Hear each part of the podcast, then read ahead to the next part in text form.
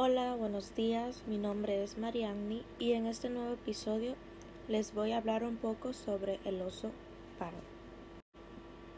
El oso pardo vive en los bosques y montañas septentrionales. Los osos pardos suelen ser solitarios, aunque en ocasiones se reúnen.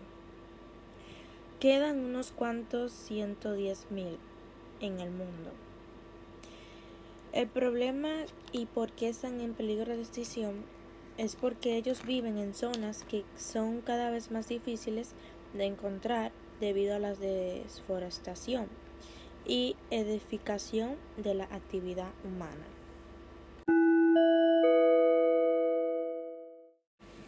Quizás haya esperanza, ya que no podemos enquistar e intentar rizar el rizo sobre el comportamiento y la ecología de la especie podemos tomar acción y hablar con personas de recursos animales que nos serviría para ayudar a los osos que están en peligro de extinción.